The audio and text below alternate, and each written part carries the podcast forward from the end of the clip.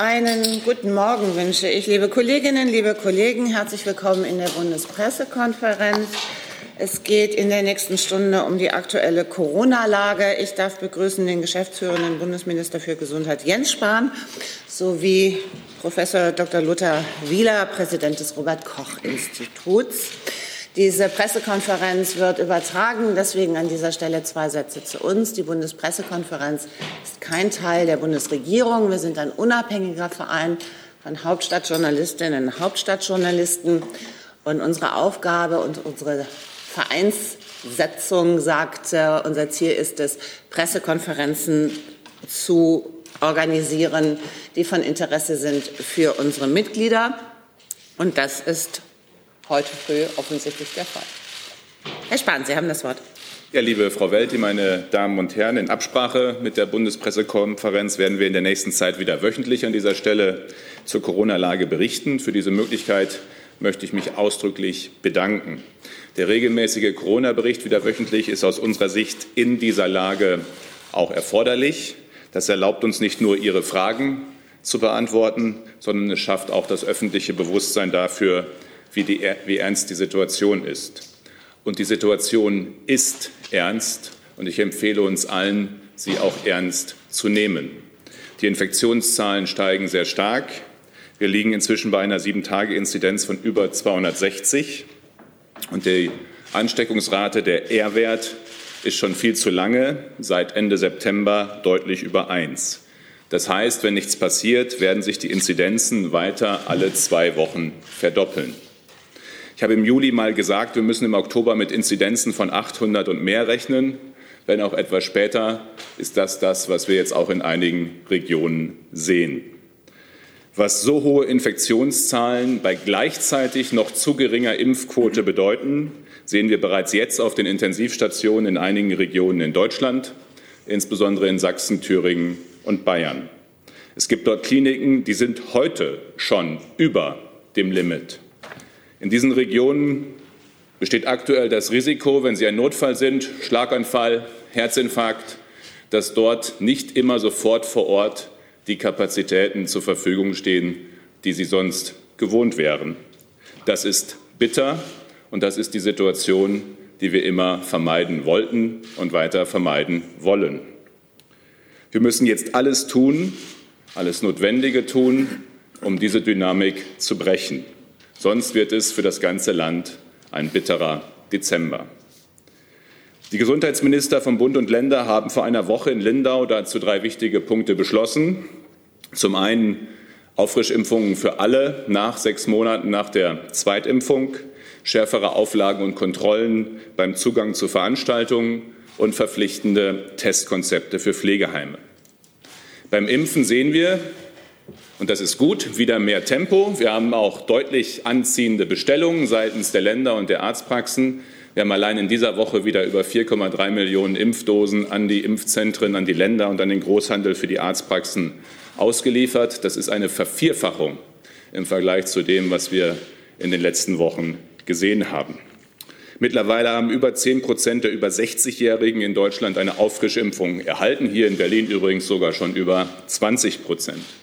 Alle Länder haben sich mittlerweile entschieden, die Älteren schriftlich über die Auffrischimpfung zu informieren und sie ihnen zu empfehlen. Die Länder und die Behörden vor Ort fahren auch die öffentlichen Angebote wieder hoch. Wir haben Stand heute wieder über 170 Impfzentren und Stellen im Land und über 600 mobile Impfteams der öffentlichen, äh, des öffentlichen Gesundheitsdienstes, die Impfungen anbieten. Und ich werde per Verordnung sicherstellen, dass die Impfzentren äh, der Länder bis mindestens Ende April weiterhin zur Hälfte vom Bund finanziert werden. Wir bieten zudem den Ärztinnen und Ärzten in den Arztpraxen mehr Anreize, um ihren Praxisalltag auf das Impfen auszurichten. Wir werden die Vergütung für die Impfung erhöhen von 20 auf 28 Euro um 40 Prozent. Und es wird einen Wochenendzuschlag geben von nochmal 8 Euro für jede Impfung, sodass dann eine Impfung am Wochenende 80 Prozent besser vergütet wird als heute. Diese Verordnung werde ich am Montag unterzeichnen. Das gilt dann ab Dienstag. Impfen macht den entscheidenden Unterschied. Das gilt auch weiterhin. Aber das Impfen braucht eben auch Zeit, bis es seine volle Wirkung jeweils entfalten kann. Deswegen müssen wir in dieser Lage rasch wieder deutlich mehr testen. Dazu ist ja vereinbart, führen wir die kostenlosen Bürgertests wieder ein und sichern damit auch den kurzfristigen Wiederaufbau einer flächendeckenden Testinfrastruktur finanziell ab. Die Testverordnung, die das möglich macht, die die Bürgertests wieder einführt, unterzeichne ich heute. Sie gilt ab morgen und ich gehe davon aus, dass dann ab Anfang der Woche nach und nach auch wieder das Angebot vor Ort ausgebaut wird und mehr verfügbar ist. Ich appelliere an alle Bürgerinnen und Bürger, die angebotenen Impf- und Testmöglichkeiten auch zu nutzen. Allerdings, und das sage ich mit der Erfahrung aus drei Corona-Wellen, das ist alles richtig und wichtig, aber das reicht so alles nicht, jedenfalls nicht mehr. Es braucht dringend zusätzlich eine Testpflicht für Personal und Besucher in Pflegeheimen. Das ist im Übrigen auch wichtiger als eine verpflichtende Impfung in diesem Bereich, äh, weil auch geimpfte und genesene Besucher und Beschäftigte in den Pflegeeinrichtungen aus unserer Sicht äh, regelmäßig getestet werden müssen, idealerweise täglich, um den Eintrag in die Pflegeeinrichtungen zu vermeiden.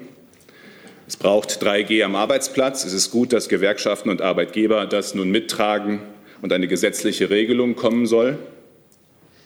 Und dann werden wir uns auch über die Auflagen für Veranstaltungen unterhalten müssen. 3G war eine gute Idee, aber es blieb zu oft Theorie. 3G war zu oft 0G, weil es nicht wirklich kontrolliert worden ist und damit auch keinen wirklichen Effekt erzielen konnte. Das können wir uns nicht mehr erlauben, nicht in dieser Lage. Mehr noch, 3G alleine wird nicht mehr reichen. Wenn wir die aktuelle Dynamik der Pandemie wirklich brechen wollen, müssen wir entschlossener handeln. Und dazu gehört eben auch das Testen bei dieser hohen Inzidenz, wo auch die Geimpften und Genesenen Teil der Infektionsentwicklung in Deutschland sind. Das geht dann eben auch durch Testen bei Geimpften und Genesenen. Deshalb wäre es aus meiner Sicht, aus unserer Sicht konsequent, wenn wir öffentliche Veranstaltungen erstens nur für Geimpfte und Genesene ermöglichen und zweitens nur dann, wenn diese zusätzlich einen aktuellen Test vorweisen, 2G plus. Das ist wieder ein schwerer Schritt, das ist mir sehr bewusst, aber ich bin davon überzeugt, das ist ein Schritt, den wir gehen müssen, und wir können ihn nur gemeinsam gehen. Die Instrumente für das, was ansteht, haben wir. Wir müssen sie aber eben auch anwenden und kontrollieren. Und es braucht ein gemeinsames Signal, dass wir uns gegen diese vierte Welle stemmen. Auch deshalb brauchen wir die Ministerpräsidentenkonferenz, das Treffen von Bund und Ländern. Aus meiner Sicht hätten wir es schon vor drei Wochen gebraucht. Die Vielstimmigkeit der Vorschläge der letzten Wochen haben nur für Verwirrung gesorgt, und sie haben dazu geführt, dass zu viele die Corona-Auflagen nicht mehr ernst nehmen. So schwer das ist in dieser Zeit des Übergangs zwischen alter und neuer Regierung.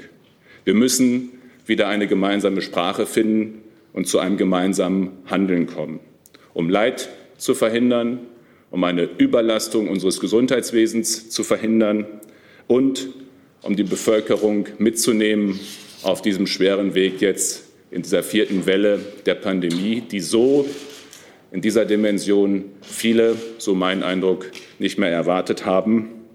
Wir sehen im Übrigen, ich das noch hinzufügen darf, ich habe gestern meinen dänischen Kollegen getroffen, mit meinem niederländischen Kollegen gerade Austausch gehabt. Auch viele andere Länder in Europa, die schon weiter waren, auch bei Lockerungen, sehen jetzt in dieser vierten Welle, dass eben weitere Maßnahmen wieder nötig sind und weitere Maßnahmen gemeinsam durch diese vierte Welle.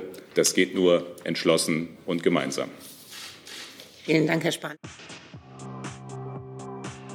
Hier ist Tyler, hier kommt die Werbung. Für uns selbst. Kommerzfreier Journalismus seit 2013, nur möglich durch deine Unterstützung. Schau in die Infos wie.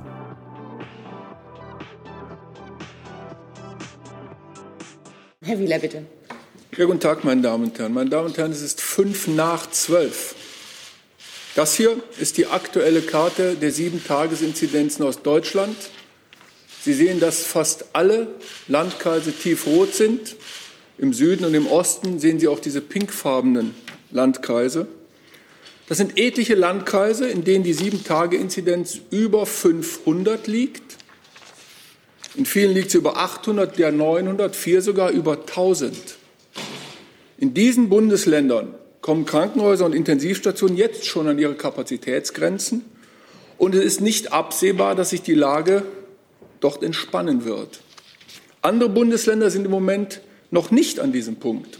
Wir müssen aber davon ausgehen, dass sich die Situation überall in Deutschland weiter verschärfen wird und das ohne zusätzliche Maßnahmen auch nicht mehr aufzuhalten ist. Die Inzidenzen steigen teilweise sprunghaft an, vor allem bei den 5- bis 19-Jährigen, aber auch in allen anderen Altersgruppen. Auf den Intensivstationen liegen bereits mehr als 2800 Corona-Patienten. Die Behandlungskapazitäten schwinden.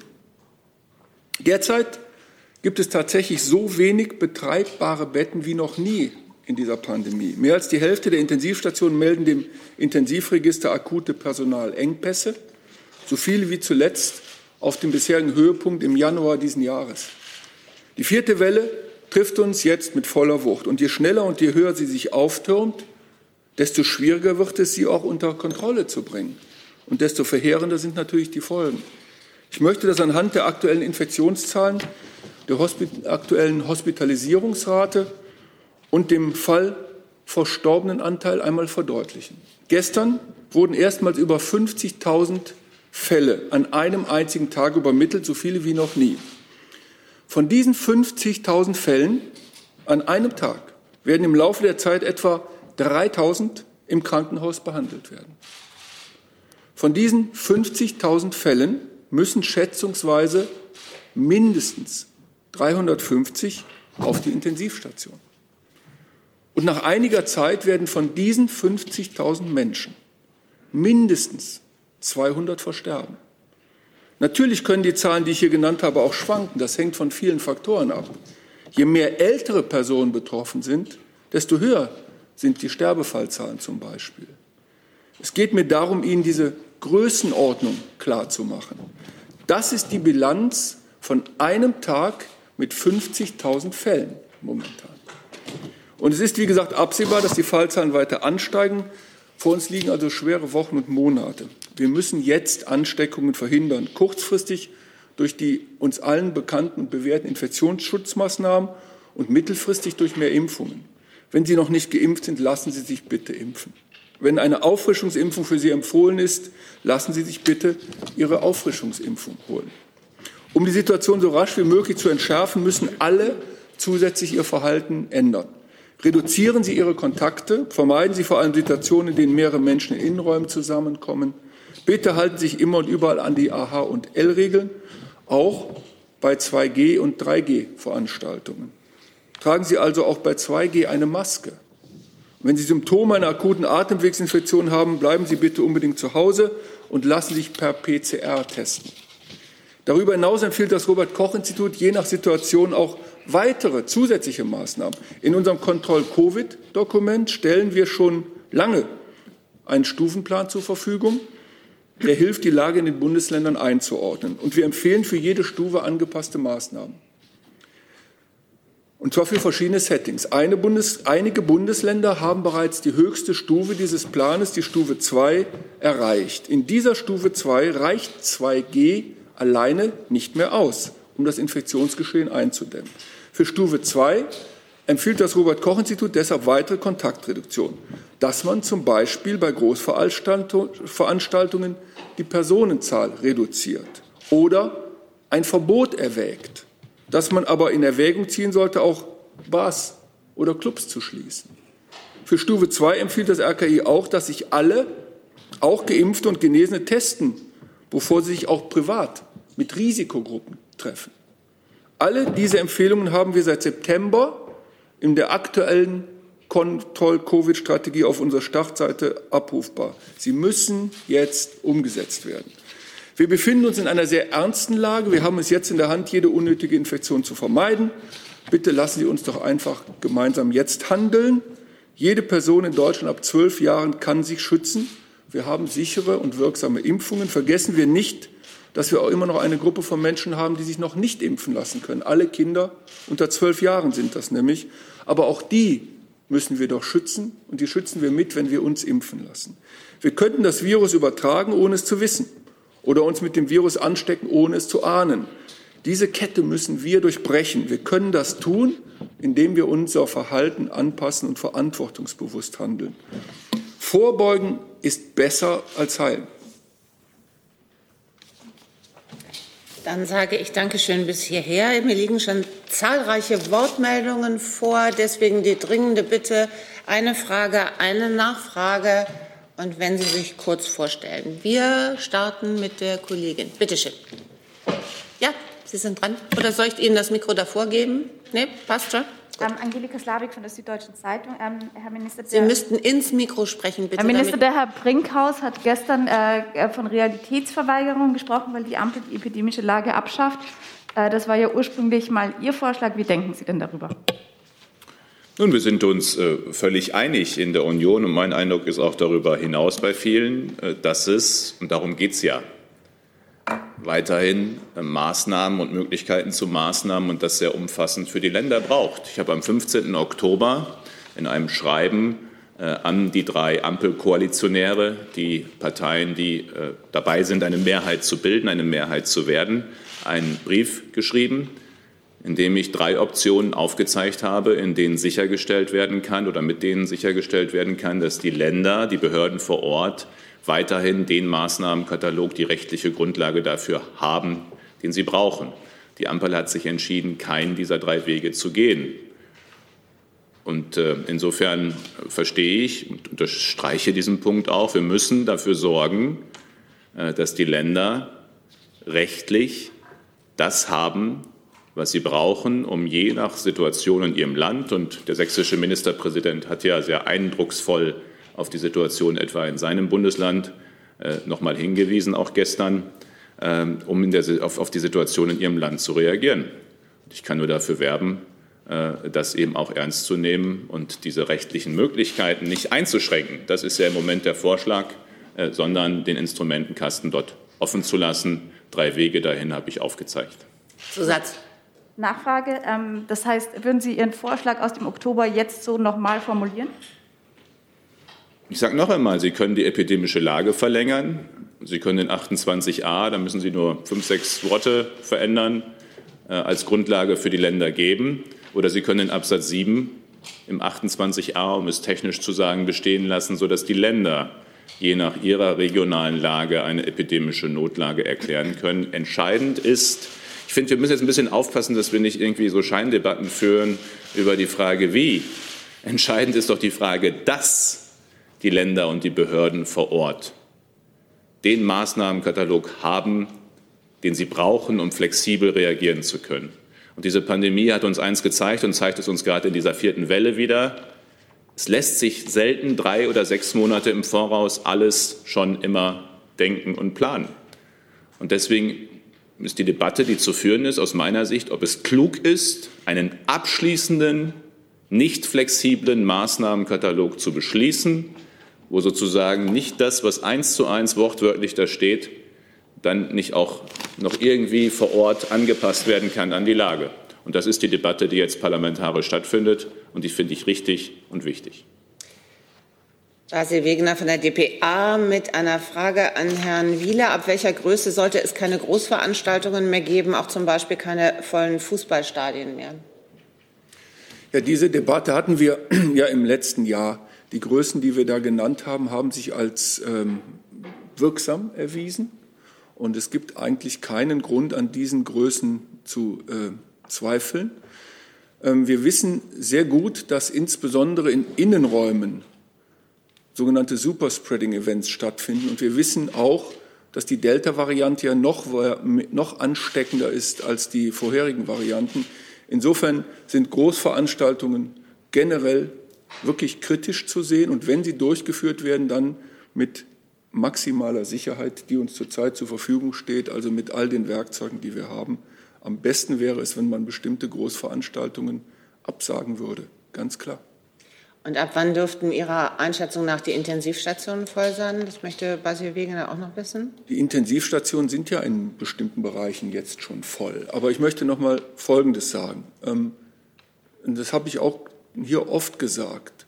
Es kann doch nicht das Maß sein, ob eine Intensivstation voll ist. Es kann doch niemand von uns ernsthaft wollen, dass möglichst viele Intensivstationen voll sind dann wäre ja die Logik, wir tun noch 10.000 Intensivstationen bauen, was natürlich nicht geht. Und dann können wir noch 10.000 Menschen mehr behandeln. Wir wollen doch, dass die gar nicht erst dahin kommen. Also ich meine, es muss doch unser aller Ziel sein, die Infektionsrate zu senken. Und wir können froh sein, dass wir noch so viele Intensivbetten haben. Fakt ist aber, wir haben ja deutlich weniger als letztes Jahr um die Zeit wegen des Personalmangels. Und wir haben eine zweite Situation.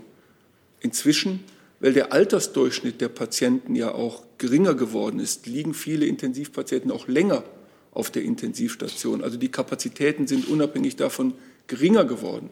Also bitte lassen Sie uns doch dafür Sorge tragen, dass wir gar nicht erst in die Situation kommen, in die jetzt leider schon wieder einige Krankenhäuser sind.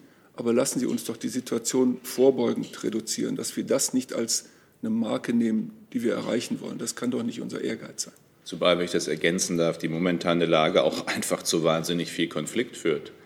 Ich meine, der geimpfte Krebspatient bekommt möglicherweise eine Operation verschoben, weil ein ungeimpfter einen Covid-19-Intensivplatz braucht. Das alles führt auch zu gesellschaftlichen Spannungen. Pflegekräfte, bei denen sie spüren, die brennen für ihre Aufgabe, aber die sind eben auch ausgebrannt nach drei Wellen. Wenn man da vier, fünf Stunden im Covid-19-Intensivbereich am Stück in voller Montur. Das ist ja anders als bei anderen Intensivpatienten. Das muss man, glaube ich, auch immer wieder deutlich machen. Der Aufwand, der da betrieben werden muss, ohne große Trinkpause, ohne die Gelegenheit, sich zu erleichtern, da steht, dann ist das eine Wahnsinnsbelastung. Und deswegen, und das haben wir hier tatsächlich häufig beide miteinander gesagt, kann es nicht der Ansatz sein, äh, zu schauen, was halten die Intensivstationen irgendwie in der Maximallast aus. Das war nie unser Ansatz und sollte es auch nicht sein. Wir sehen im Übrigen auch, dass andere respiratorische Atemwegserkrankungen äh, ja auch noch da sind und stärker wieder da sind. Ein Grund mehr übrigens neben der Auffrischimpfung und der Corona-Impfung auch die Grippeimpfung wahrzunehmen. Die nächste Frage von Herrn Stoll. Ulrich Stolz, ZDF Frontal. Herr Minister, die Pflegekräfte haben mir mitgeteilt, dass sie ja schon seit Jahren am Limit sind, dass wir schon seit Jahren einen Pflegekräftemangel haben, auch auf der Intensivstation und dass nur noch eine minimale Betreuung, aber nicht mehr eine rehabilitierende Mobilisierung von Intensivpatienten möglich ist. Hat die Politik, haben Sie in den letzten Jahren da in der Intensivpflege etwas versäumt? Nun, das haben die Pflegekräfte ja nicht nur Ihnen mitgeteilt, sondern es ist ja eine öffentliche Debatte, die wir, also ist jetzt keine äh, Neuigkeit, dass wir eine herausfordernde, schwierige Situation in der Pflege insgesamt haben. Das sage ich seit dreieinhalb Jahren und daran arbeiten wir seit dreieinhalb Jahren auch sehr konkret. Das haben wir gemacht. Wir haben das Sparen zulasten der Pflege in den Krankenhäusern beendet, indem wir die Pflege rausgenommen haben aus den Fallpauschalen, aus der Logik auch der Fallpauschalen und gesagt haben, jede zusätzliche Stelle und übrigens auch jede Tariferhöhung, jede Tariferhöhung in der Pflege wird zu 100 Prozent von den Krankenkassen refinanziert. Das hat dazu geführt, das ist anders als vor dreieinhalb Jahren, dass Stellen da sind. Jedes Krankenhaus sucht gerade Personal. Der zweite schwierige Teil ist, diese Stellen zu besetzen. Und die Ausbildung von Pflegekräften, zumal von Intensivpflegekräften, Intensivpflege braucht fünf Jahre. Das ist nicht in sechs Monaten oder zwölf oder 24 getan, sondern es braucht eben wegen der guten Ausbildung, der wichtigen Ausbildung auch länger. Also die Stellen sind geschafft, die bessere Bezahlung ist äh, durch Tarifrefinanzierung möglich. Personalschlüssel, die werden ja gerade wieder diskutiert bin der erste Minister seit über 20 Jahren, der Personalvorgaben eingeführt hat in den Kliniken. Konkret auf zwei Patienten intensiv muss mindestens eine Pflegekraft kommen. Wir sind gestartet bei zweieinhalb zu eins und jetzt bei zwei zu eins. Und man wird sicher auch weitere Schritte gehen müssen, um das Pflegepersonal auch auf Intensivstationen zu entlasten. Aber das kann man eben nur gehen, wenn gleichzeitig das Personal sich auch aufbaut, weil sonst sie ja die Versorgung nicht sicherstellen können. Auch das war ein ganz, ganz wichtiger Schritt. Und genau diese Personalbedarfsermittlung gehen wir jetzt weiter. Und aus meiner Sicht gehört dazu eben auch insgesamt eine Diskussion äh, über, äh, über die Bezahlung. Nach fünf Jahren Ausbildung 35.000, 38.000 Euro Jahresverdienst. Ich glaube, es gibt Bereiche, wo Sie nach fünf Jahren einer solchen intensiven Ausbildung auch deutlich mehr verdienen. Auch das ist ja eine Debatte, bei der ich jedenfalls, was das Thema Tarifrefinanzierung angeht, ja auch sehr klar sage, die müssen wir führen. Insofern stimme ich zu, wir sind noch nicht da, wo wir hin müssen. Und gerade diese Pandemie und auch diese Welle zeigt das nochmals. Aber wir haben den Weg begonnen äh, und begonnen vor allem die Spirale in die falsche Richtung, jetzt in die andere Richtung zu drehen. Aber wir sind noch auf dem Weg, noch nicht am Ziel. Zusatz, Herr? Nachfrage, die Personaluntergrenzenverordnung sollte ja dafür sorgen, dass eben Pfleger nicht überfordert sind. Die Krankenhäuser ziehen daraus die Konsequenz, einfach Betten zu sperren. Darum haben wir, wie Herr Professor Wieler sagte, ja eben weniger Intensivbetten als früher. Darum nochmal die Frage, ist zu spät umgesteuert worden? Ist zu spät der Aufbau der Intensivpflegekräfte vorangetrieben worden von der Politik? Nun, ich bin jetzt seit dreieinhalb Jahren Minister. Ich kann Ihnen jedenfalls sagen, dass von Tag eins an das unser großes Thema war. Eines der ersten Gesetze, das wir gemacht haben, war das Pflegepersonalstärkungsgesetz. Wenn ich es richtig erinnere, äh, äh gleich im Jahr 2018 sogar noch in Kraft getreten. Äh, nach Regierungsübernahme. Wir haben den Fokus in diesem Bereich, jedenfalls in den letzten dreieinhalb Jahren im Krankenhaus, sehr, sehr stark gehabt. Äh, wir haben übrigens auch so viele Auszubildende in der Pflege wie noch nie zuvor in der Geschichte unseres Landes. Ähm, aber wir sind eben, und da gibt es auch nichts schön zu reden, wir sind noch nicht da, wo wir hinwollen und wo wir hin müssen. Der Weg ist aber begonnen. Aber natürlich ist durch diese drei Wellen der Pandemie auch einfach die, Belastung, der Frust, der ja auch entsteht, wenn man jetzt sieht, wie viel eigentlich vermeidbar wäre durch mehr Impfungen zum Beispiel. Das alles kommt ja sozusagen zu dem, was sowieso schon an Problemen da war, noch zusätzlich dazu und macht es ihm zusätzlich schwer. Online die Frage von Verena Gleitzmann vom ORF, äh, wahrscheinlich eher an Herrn Wieler. Können Sie bestätigen, dass Österreich ab Sonntag wieder als Hochrisikogebiet eingestuft wird? Und was bedeutet die damit einhergehende Reisewarnung für den Wintertourismus? Ja, können wir bestätigen. Ähm, ist einfach auch notwendig aufgrund der Infektionslage und Dynamik. Und das heißt eben beim Hochrisikogebiet, wer nicht geimpft oder genesen ist, muss bei Rückkehr in Quarantäne.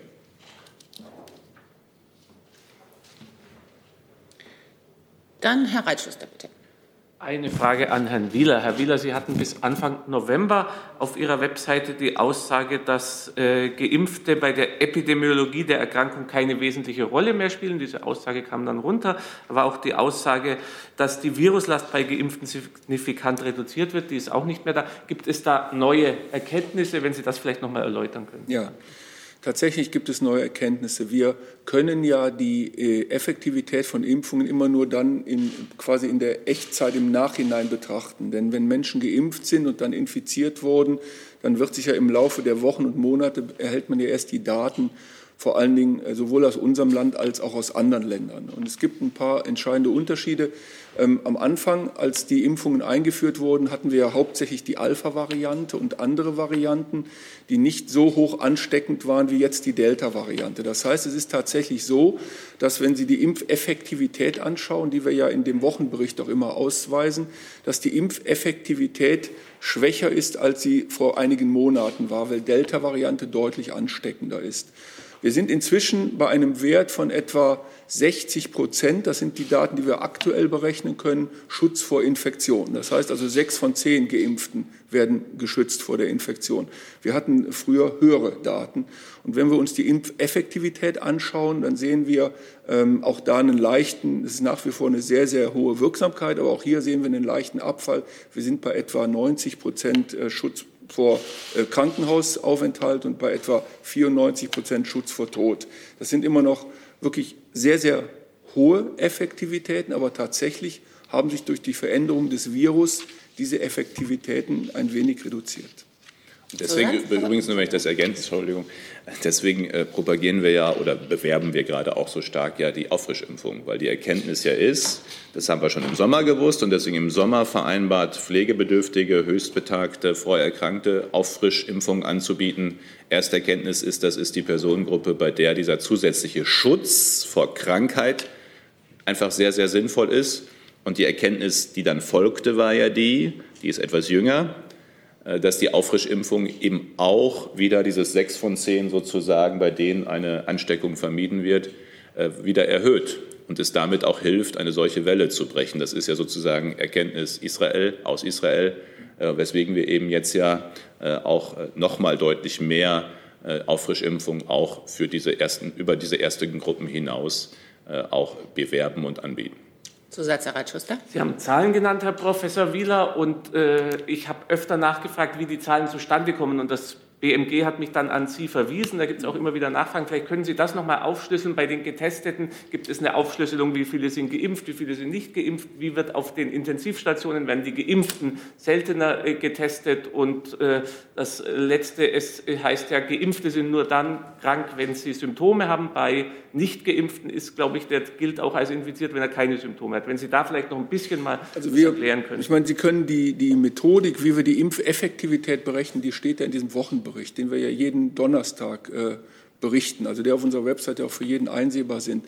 Wir berechnen das anhand der uns gemeldeten Zahlen. Wir bekommen ja bestimmte Zahlen gemeldet von den Gesundheitsämtern und in den Daten steckt drin das Alter der Person, es steckt drin der Impfstatus der Person, es steckt drin, ob die im Krankenhaus waren, je nachdem, was, also was an Daten uns verfügt, zur Verfügung steht. Das Meldesystem stellt uns nicht für alle 100 Prozent der Gemeldeten alle diese Daten zur Verfügung. Wir haben etwa 75 Prozent von diesen, jetzt sind wir ja fast fünf Millionen Menschen, äh, die infiziert werden, worden sind oder offiziell erkannt wurden als infiziert. Und aus diesen berechnen wir nach einer Schätzungsmethode die Impfeffektivität. Also das ist die, die Methode, das sind die Daten, die uns über die Gesundheitsämter in unser Meldesystem einpflegen und die berechnen wir jede Woche, aktualisieren wir diese Daten. Marc Etzold vom Fokus über Online. Der bayerische Ministerpräsident Markus Söder plädiert für Boosterimpfungen für alle. Schon nach fünf Monaten sollte das von den Bundesländern grundsätzlich so gehandhabt werden. Nun, wir haben uns ja unter dem Vorsitz des bayerischen Gesundheitsministers vor exakt einer Woche in Lindau äh, vereinbart, ähm, eben nach sechs Wochen, äh, sechs Monate nach der Zweitimpfung für alle die Auffrischimpfung anzubieten. Ich denke, das ist auch eine klare, eine eingängige und eben auch aus den Daten, die wir haben, herleitbare Empfehlung, äh, auf die sich alle 16 Gesundheitsminister, auf die wir uns mit der Ärzteschaft äh, geeinigt haben in der Herangehensweise, über die ja auch die Ständige Impfkommission diskutiert. Und ich denke, es macht Sinn, dass wir gemeinsam genauso vorgehen, was übrigens nicht heißt, dass wenn natürlich nach ärztlicher Entscheidung jetzt jemand da ist, der vor fünf Monaten und sieben Tagen die Zweitimpfung hatte, dann kann er natürlich die Auffrischimpfung. Es ist ja nicht so ein Stichtag sozusagen, exakt sechs Monate danach ist der Impfschutz weg. Das ist ja nicht, er ist noch da. Aber sechs Monate plus minus ist halt der Anhaltspunkt, wo wir sehen, dass insbesondere äh, das Reduzieren der, Ansteckungs, äh, der Ansteckung sozusagen nicht mehr so stark wirkt. Und deswegen ist es eben sechs Monate plus minus. Äh, wenn es etwas früher ist, ist auch völlig okay. Äh, aber wichtig ist eben das gemeinsame Verständnis Gesundheitsminister, Bund, Länder, Ärzteschaft und weite Teile der Wissenschaft. Nach sechs Monaten macht es viel Sinn. Herr Jung. Herr Spahn. Wenn auch Sie sich kurz vorstellen. Thilo Jung, Jung, naiv. Ähm, Herr Wieler hat gerade nochmal betont, dass es gilt, Infektionen zu vermeiden und die Logik nicht sein kann, ob die Intensivstationen voll sind. Da haben Sie sich gerade angeschlossen. Das hat mich überrascht, wenn man mal sucht. Das war die letzten Monate immer wieder Ihre Losung, Herr Spahn. Selbst hier, als Sie gesessen haben in der BBK, findet man Dutzende Zitate, wo Sie genau das immer wieder betont haben. Zum Beispiel im April es ist und bleibt Priorität, eine Überlastung des Gesundheitssystems zu vermeiden. Oder Sie haben gesagt, der Blick auf die Intensivstationen ist die härteste Währung in dieser Pandemie. Genau das, was Herr Wieler anmahnt, was nicht sein kann. Bleiben Sie dabei, dass Sie sich Herrn Wieler jetzt gerade angeschlossen haben. Herr Jung, Sie konstruieren da, ich hätte beinahe gesagt, wieder äh, einen Gegensatz, den es nicht gibt. Ich habe erstens vielfach auch an dieser Stelle, auch an anderer Stelle gesagt, können Sie auch googeln, dass wir eben nicht warten wollen, bis die Intensivstationen voll sind, dass ich diese Kategorie nie verstanden habe, die einige haben, nach dem Motto, wir schauen mal, wie viel weit wir noch gehen können, was die Intensivstationen noch schaffen, weil das Belastung ist für die Pflegekräfte und Leid für die Patienten und ihre Angehörigen. Und gleichzeitig gilt das, was Sie zitiert haben, ist ja trotzdem richtig. Äh, dass äh, die Tageszahlen, die tagesaktuellen Zahlen, die wir im Divi-Register haben aus den Intensivstationen, mit sozusagen, die, das meinte ich mit härteste Währung als Bild, die belastbarsten Zahlen haben über das, äh, sind über das, was wir ähm, über das, was wir im Land an Infektionsgeschehen und Krankheitsgeschehen verbunden mit Covid-19 sehen. Das eine ergänzt eher die andere Aussage. Zusatz? Eine Lernfrage. Warum empfiehlt das RKI weiterhin, dass vollständig gegen Covid-19 geimpfte Personen nach Kontakt mit einer nachweisbaren positiven äh, Person nicht in Quarantäne müssen? Muss sich das mittlerweile nicht ändern? Warum ist das immer noch so? Das ist eine sehr gute Frage, die wir auch tatsächlich momentan überlegen, ob wir das ändern. Ähm, das kann ich Ihnen momentan noch nicht beantworten. Tatsächlich ist es so, dass äh, von den vollständig geimpften ja auch Infektionsgefahren ausgehen. Und insofern ist das eine sehr relevante Frage, die wir erörtern. Ja. Markus Sambala aus dem ARD Hauptstadtstudio an Minister Spahn. In Umfragen ist eine Mehrheit der Deutschen für eine allgemeine Impfpflicht. Warum sind Sie weiter dagegen? Für eine allgemeine Impfpflicht? Eine allgemeine Impfpflicht, ja. Also wir können ja einfach mal die Frage einer allgemeinen Impfpflicht durchspielen. Was, was heißt denn das? Was heißt das? Dass wir von Haustür zu Haustür gehen und uns welche Behörde, Polizei, von jedem Bewohner in einem Haus die Impfnachweise zeigen lassen. Und wenn die nicht geimpft sind, dann machen wir was? Also ich finde, es ist immer alles so leicht gefordert und hat so leicht dann in der Umfrage, ja klar, schnell, aber was heißt denn allgemeine Impfpflicht? Also dass es für bestimmte Einrichtungen Voraussetzungen gibt, 2G, geimpft zu sein und dann können Sie es kontrollieren bei der Veranstaltung, übrigens dann auch wirklich kontrollieren. Es gibt eine kostenlose Control-App. Kostenlos. Kann jeder runterladen. Jeder kann sogar bei seinem Familienmitglied kontrollieren, ob der Impfpass echt ist. Und ich würde mir einfach wünschen, dass wir diese Kontrolle auch nutzen dann bei 2G und zwar nicht durch nur drauf gucken, sondern durch einscannen, weil das eben mit dem Server dann gecheckt wird, ob das tatsächlich auch ein richtig erstelltes Impfzertifikat ist. Äh, und je, aber jedenfalls, um dahin zurückzukommen, bei Veranstaltungen ist das möglich. Aber eine allgemeine Impfpflicht, wo Sie sozusagen jeden Bürger, jede Bürgerin verpflichten, sich impfen. Was machen Sie denn mit dem, der sich weigert? zerren wir dann Sarah Wagenknecht mit der Landespolizei zur Impfstelle? Oder wie, also ich will das, überspitzt das jetzt einfach etwas, damit einfach mal deutlich wird, was diese Forderung, wenn man sie mal zu Ende denkt, tatsächlich bedeutet. Und ich glaube einfach, äh, dass das nichts ist, äh, was in dieser sowieso schon spannungsreichen Zeit äh, tatsächlich unserer Gesellschaft den nötigen Zusammenhalt bringt. Und bin trotzdem ziemlich klar, wie Sie wissen, für Impfen und auch für Unterschiede zwischen geimpft und nicht geimpft etwa eben bei Veranstaltungen. Herr Heinrich. Ja, Sebastian Heinrich vom Nachrichtenportal Watson. Äh, Herr Spahn, Herr Wieler, ähm, gerade auch bei jüngeren Menschen wächst gerade die Angst wieder vor dem Virus und vor einer Ansteckung und das eventuell weiterzugeben. Ähm, würden Sie angesichts dieser Lage gerade dazu raten, Silvesterpartys zum Beispiel im Freundeskreis zu planen oder davon lieber abzusehen?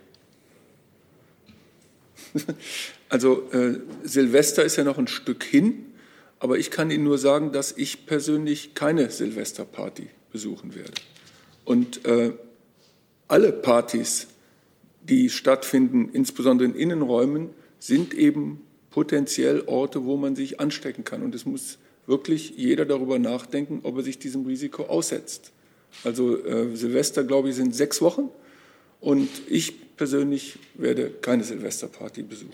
Ich empfehle übrigens, nicht einfach bis zu Silvester zu warten, ja, bis, genau. ob man über sein Verhalten nachdenkt oder nicht. Die Silvesterparty ist ja jetzt nur synonym. Sondern wir haben jetzt wieder eine, wir haben eigentlich die ganze Zeit, seit 18 Monaten, einfach eine Situation, wo es um dieses Zusammenspiel geht, auch von eigener Verantwortung im Alltag und entschlossenem staatlichen Handeln. Und übrigens, um das nochmal zu sagen, die allermeisten Bürgerinnen und Bürger ne-, leben ja auch diese Verantwortung.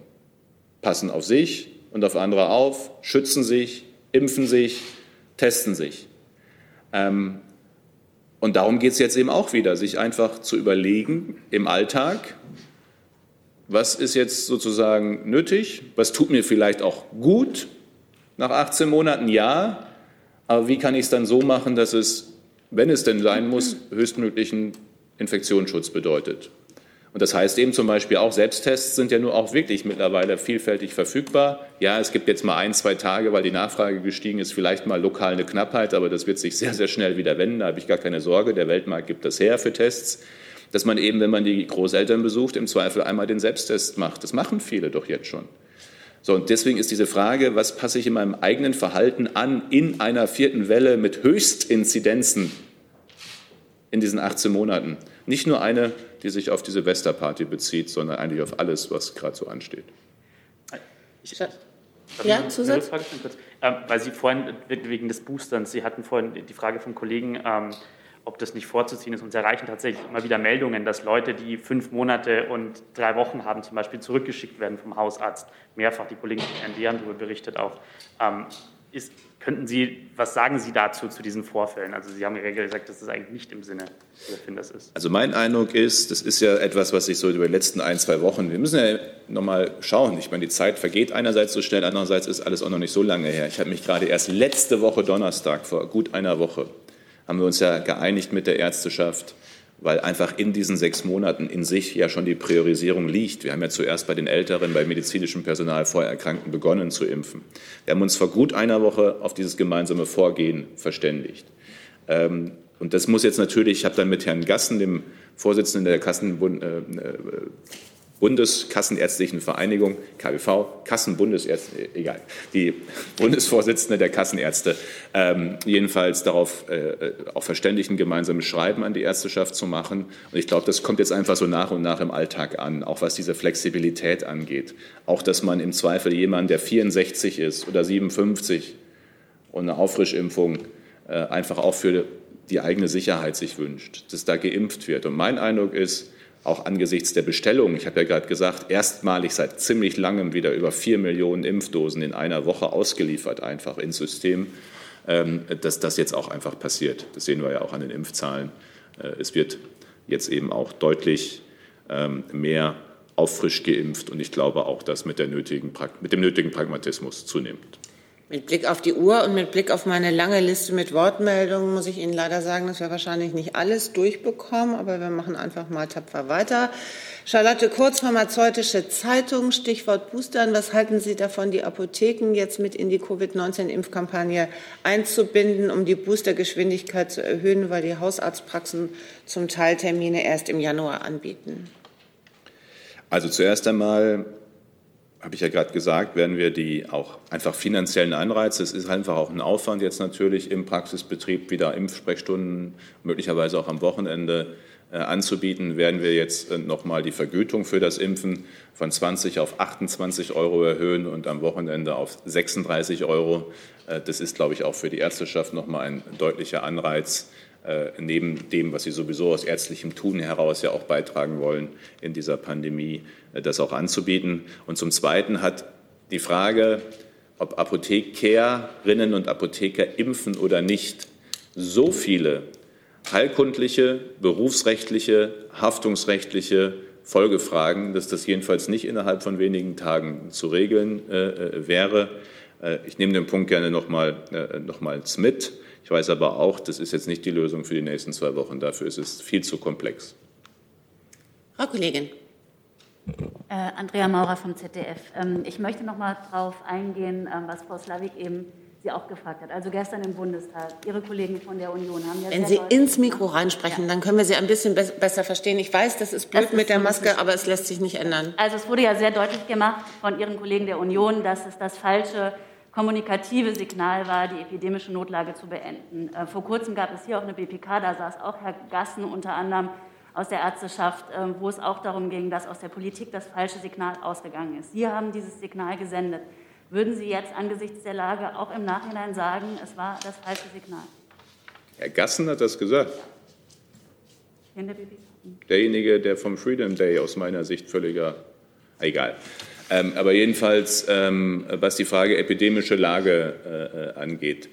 Ich sage noch einmal, wir können jetzt, also wenn der Deutsche Bundestag, es entscheidet ja nicht der Bundesminister für Gesundheit, sondern der Deutsche Bundestag ganz allein entscheidet darüber, ob eine epidemische Lage, die wird übrigens nicht beendet, sondern sie wird, wenn dann, nicht verlängert.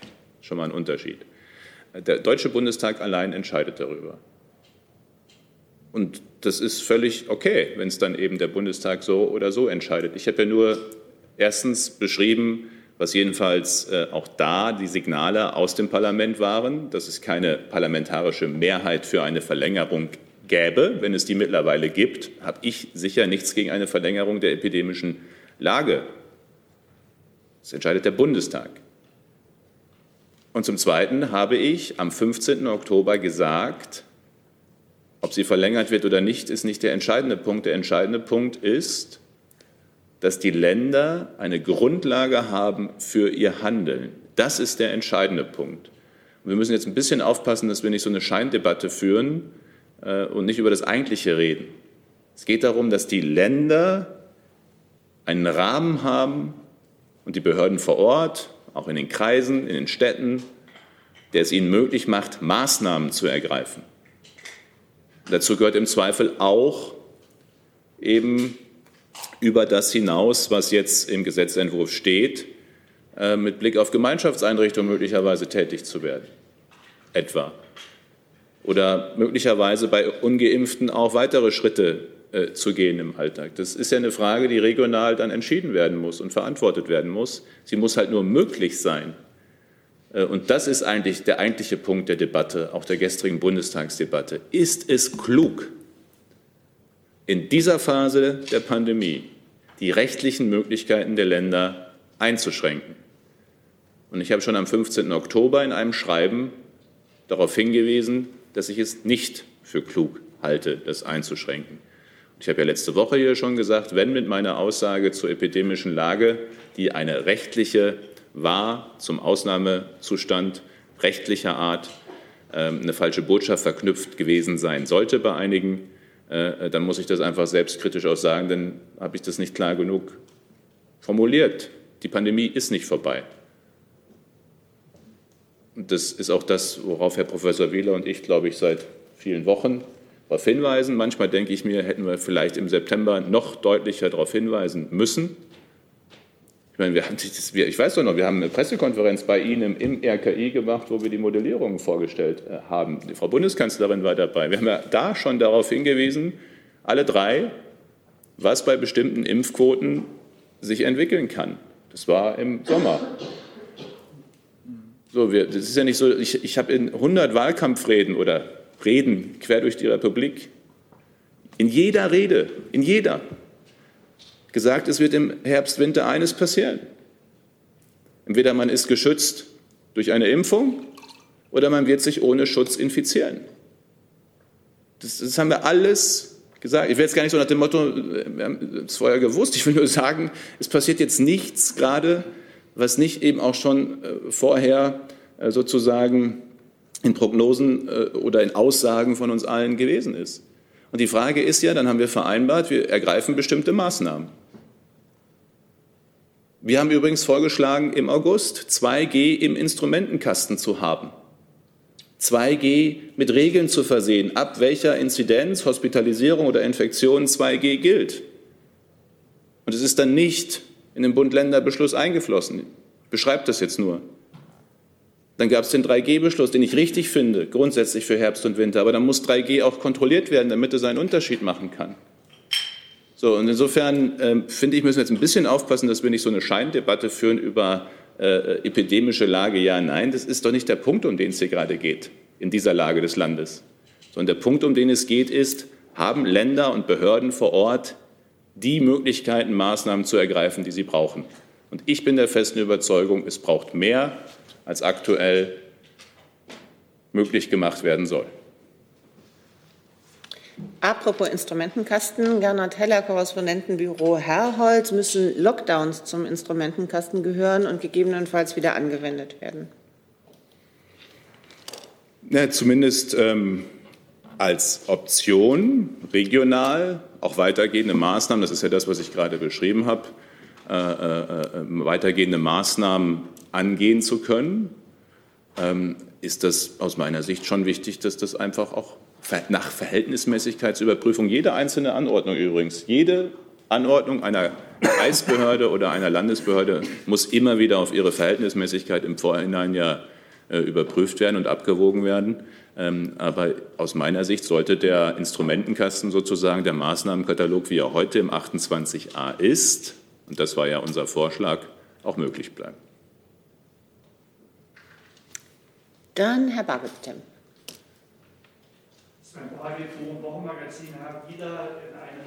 Frage. Wenn jetzt alle die, die tatsächlich schon geimpft sind, wenn die jetzt alle tatsächlich losgehen würden und sich durchboostern würden, also die Drittimpfung oder bei Johnson Johnson die Zweitimpfung abholen würde, hätten wir da eine Chance, die Herdenimmunität dann irgendwann im Januar doch noch zu erreichen? Stimmt, wäre das möglich? Also doch eine Herdenimmunität? Denn die, die nicht impfen wollen, werden sich auch in den nächsten vier Wochen nicht impfen. Also ähm, wenn wir eine Immunität, eine Rate von Impfungen momentan haben von etwa zwei Drittel der Bevölkerung in Deutschland oder bis zu 70 Prozent, sagen wir mal. Diese Rate reicht nicht aus. Wir haben ja Modellierungen im Juli diesen Jahres publiziert. Da haben wir gesagt, ab 75 Prozent voller Impfschutz der Bevölkerung hat es einen, wirklich einen Effekt auf den Verlauf der Pandemie. Aber Trotzdem müssen immer noch zusätzliche Maßnahmen durchgeführt werden. Das heißt also, nein, Boostern alleine reicht nicht, um genügend Grundimmunität zu erreichen, aber Boostern erhöht den Immunschutz schon stark und Boostern erhöht auch äh, die, die oder verringert auch die Viruslast, wenn die Geimpften dann nochmal infiziert werden. Wir hatten wenn ich mich richtig erinnere, wir hatten immer kommuniziert, dass es irgendwann eine Auffrischungsimpfung geben muss. Wir wussten aber nicht wann, weil wir natürlich keine Erfahrung hatten. Jetzt sind sechs Monate so ein Zeitraum, wo sich zeigt, dass das, äh, dass das so ungefähr der richtige Punkt ist. Variiert ein bisschen. So. Das heißt aber, um Ihre Frage zu beantworten, nein, es reicht nicht für diese Grundimmunität. Also Herdenimmunität möchte ich auch noch mal kurz erklären. Herdenimmunität, der Begriff, den haben wir eigentlich gestrichen.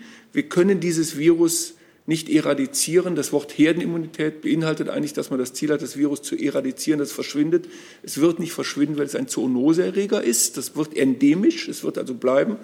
Aber unabhängig davon heißt das also messerscharf, wir müssen noch mehr Menschen zum Impfen bekommen oder diese Menschen werden sich halt selber infizieren.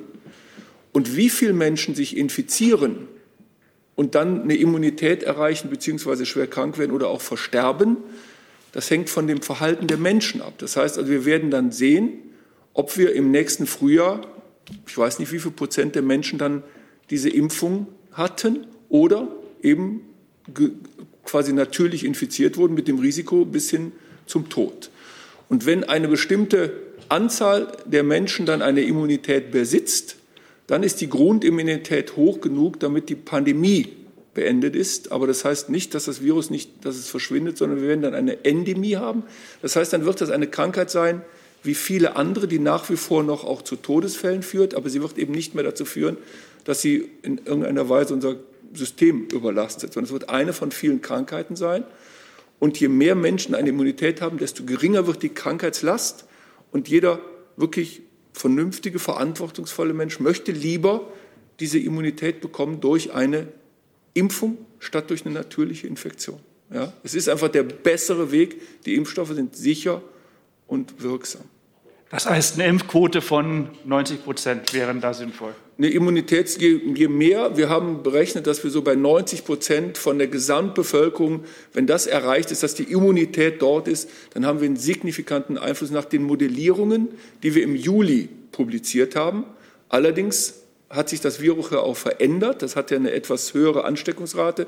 Das heißt also, wir müssen wirklich, wirklich mindestens 90 Prozent der Menschen in unserem Land müssen eine Immunität haben, um das vernünftig kontrollieren zu können.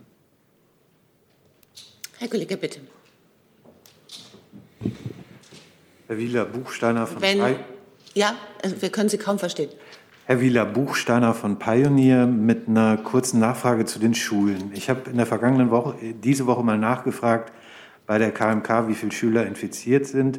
Die konnten mir die Zahlen für vergangene Woche geben, 23.000. Ähm, was wissen Sie über das Infektionsgeschehen an den Schulen und über Krankheitsverläufe von, sagen wir, unter Zwölfjährigen? Ja, wir wissen das, was wir in den Meldezahlen sehen. Auch das steht in dem äh, Wochenbericht drin. Wir wissen also über die Anzahl der Ausbrüche. Wir wissen die durchschnittliche Anzahl der Ausbrüche.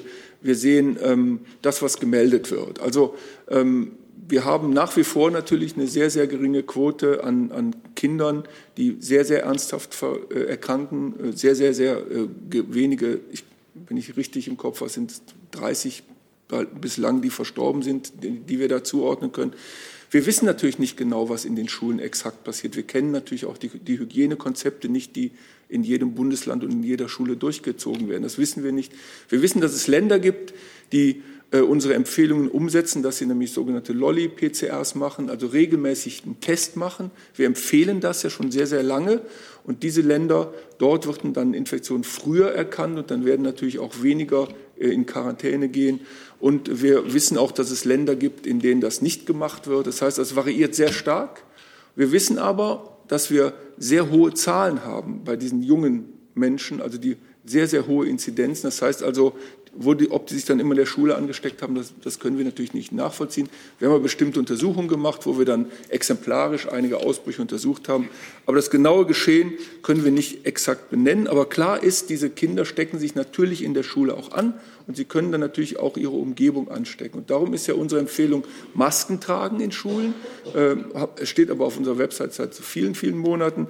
Ähm, regelmäßig testen, Lolli-PCRs am besten und wir wünschen eben auch, dass alle die, die sich mit diesen Kindern umgeben, also, also die Lehrenden, die Eltern und die Betreuenden, dass die alle sich impfen lassen, damit sie eben die Kinder durch diese Impfung mitschützen. Da haben wir übrigens einen riesen Unterschied. Wir haben Bundesländer, wo von den 12- bis 17-Jährigen bereits über 60 Prozent geimpft sind. Äh, und wir haben Bundesländer, in denen es halb so viele sind. Und auch natürlich macht die Impfung in diesen Altersgruppen einen Unterschied. Ähm, Stand jetzt gehen wir davon aus, dass in den nächsten vier, sechs Wochen eine Zulassung für einen Impfstoff für fünf bis elfjährige erfolgt. Und auch dort wollen wir dann natürlich, sobald dieser Impfstoff für uns verfügbar ist, rund um den Jahreswechsel dann Impfungen beginnen. Schneller Zusatz. Ähm, noch eine kurze Nachfrage. Gibt es schwere Verläufe bei Kindern ohne Vorerkrankungen sind, oder sind die ganz, ganz selten? Können Sie dazu was sagen? Es gibt schwere Verläufe, ja, auch bei Kindern ohne Vorerkrankungen, aber es sind trotzdem seltene Ereignisse. Ja, aber auch seltene Ereignisse sind aus meiner Sicht den Versuch wert, sie zu verhindern. Wer möchte schon ein Kind mit einem inflammatorischen Syndrom im Krankenhaus sehen oder im, äh, in der Behandlung, wenn er diese Infektion hätte vermeiden können? Darum nochmal mein Appell, dass die Infektionsschutzmaßnahmen nach bestem Wissen und Gewissen stringent durchgeführt werden. Hey Leute, kurzer Hinweis. Wir stellen ja alles, was wir produzieren, kostenlos ins Netz. Ohne Kommerz. Wir können das nur, weil ihr unsere finanziellen Supporter seid. Das funktioniert seit Jahren und so soll es bleiben. Jeder Euro zählt, per Überweisung oder PayPal. Schaut einfach in die Podcast-Beschreibung und jetzt geht's weiter. Die letzte Frage für heute, bitte. Dankeschön. Daniel Heid von RTL NTV. Ähm, Herr Spahn, die EMA hat die ersten Corona-Medikamente empfohlen. Wie weit hat sich denn die Bundesregierung schon darum gekümmert, diese Medikamente auch einzukaufen oder bereitzustellen? Also wir haben jetzt eine Zulassung durch die Europäische Arzneimittelbehörde ja für erste äh, Antikörpermedikamente, äh, insbesondere das von Regeneron Roche, haben wir uns im großen Umfang schon im November letzten Jahres, vor zwölf Monaten, äh, gesichert. Auch in Deutschland verfügbar, kommt im Übrigen auch jeden Tag seit Wochen und Monaten in Deutschland zum Einsatz. Diese monoklonalen Antikörper sind ja so eine Art passive Immunisierung. Sie machen besonders viel Sinn bei Risikogruppen, etwa bei Älteren, bei Menschen mit Vorerkrankungen sehr früh nach der Infektion. Eigentlich sobald die Infektion bekannt ist, sollte bei diesen Personengruppen dann die Gabe, das ist eine Infusion, drei, vier, fünf Stunden, aber die Gabe dieser monoklonalen Antikörper erfolgen, weil wir wirklich sehen in den Daten, dass das einen echten Unterschied macht für den weiteren Verlauf und den Risiko des weiteren Verlaufs. Also die gerade zugelassenen haben wir in ausreichender Menge für Deutschland gesichert, schon vor zwölf Monaten und vorrätig. Ähm, die noch sich in der Auswertung der Daten befindlichen beiden, wenn ich jetzt mal die beiden von MSD und Pfizer äh, nehme, die beiden, die den Vorteil haben, dass sie keine Infusionen sind, sondern Pillen. Und die sind natürlich leichter zu nehmen, als wenn sie stundenlang eine Infusion geben müssen, müssten dann aber genauso frühzeitig den Risikogruppen zur Verfügung gestellt werden. Mit beiden Unternehmen sind wir auch in Gesprächen, um eben entsprechend äh, für Deutschland frühzeitig so früh es jedenfalls geht, dann auch entsprechende Verfügbarkeit sicherzustellen. Das BfArM, also unsere Zulassungsbehörde, ist auch in Gesprächen mit den Unternehmen, um ja einfach auch die Daten zu besprechen. Das eine sind ja immer Pressemitteilungen, das andere ist tiefer auch in die Daten einzusteigen. Und auch diese Gespräche finden schon seit ein, zwei Wochen, ich glaube sogar darüber hinaus, intensiv statt. Ganz schneller und kurzer Zusatz? Ganz kurz. Ähm, inwieweit könnten die Medikamente denn noch kontraproduktiv für die Impfkampagne sein? Kontraproduktiv? Ja. Äh, Entschuldigung. Ähm, Dass die also, Leute jetzt denken, es gibt eine Pille und ich muss jetzt nicht mehr eine Impfung haben. Das sehe ich, äh, das sehe ich nicht. Ähm, ähm, es mag Einzelne geben, man wundert sich ja sowieso über. Es gibt ja jetzt auch diejenigen, die jetzt die Auffrischimpfung als Argument gegen Impfen nutzen. Also das ist, wir können halt nie vermeiden in einer freien, pluralen Gesellschaft, dass auch viel Unsinn äh, äh, in auch sozialen Medien erzählt wird. Ähm, wir können immer nur wieder aufklären und informieren. Und die Impfung schützt gut und wirksam. Medikamente helfen übrigens auch den Geimpften, bei denen es mal etwa bei Vorerkrankten einen Durchbruch bis hin zur Erkrankung geben kann. Ist ja nicht zu 100, sondern zu über 90 Prozent ausgeschlossen. Ähm, und dafür sind die Medikamente wichtig. Aber ich kann jedem nur empfehlen, es nicht auf die, also wer es darauf ankommen lässt, im Zweifel ein Medikament zu kriegen, das vielleicht zu 50 oder 70 Prozent, aber auch nicht zu 100 Prozent einen Unterschied macht, kann ich nur empfehlen, den Impfweg zu gehen. Das ist der sicherere. Und trotzdem sichern wir uns natürlich die Therapeutika. Und vielleicht noch ergänzend, die Nebenwirkungen dieser Medikamente sind natürlich stärker als die Nebenwirkung von Impfungen. Das sollte man auch nie im Kopf haben, wenn diese Debatte kommt. Ja? Gleichzeitig, wenn ich das noch sagen darf, als positiven Ausgang sozusagen, ist es ja erstmal ein Riesenglück, will es nochmal sagen, da ist so ein Virus, das wir seit 18, 19, 20 Monaten kennen und wir haben sichere, wirksame Impfstoffe und wir haben die ersten Medikamente, bei denen wir sehen, dass sie einen echten Unterschied machen. Das hat so schnell äh, äh, jedenfalls für Impfstoffe und Medikamente in der Menschheitsgeschichte noch nicht gegeben. Und bei allem, was wir gerade an äh, Leid und Schwierigkeiten sehen, finde ich, ist das doch immer wieder auch etwas, was Zuversicht gibt. Den Teil sollte man nicht vergessen. Herr Spahn, Herr Wieler, herzlichen Dank für den Besuch an diesem Freitag. Ich bitte um Verständnis bei all denjenigen, wo die Fragen für heute nicht beantwortet werden konnten. Wir müssen einfach auch pandemietechnisch ein bisschen auf die Zeit achten. Und ich möchte auch noch mal darum bitten bei unseren Mitgliedern, dass sie auf die Mail achten, die wir Ihnen heute Morgen geschickt haben. Ab sofort FFP2 in diesem Raum. Vielen Dank. question.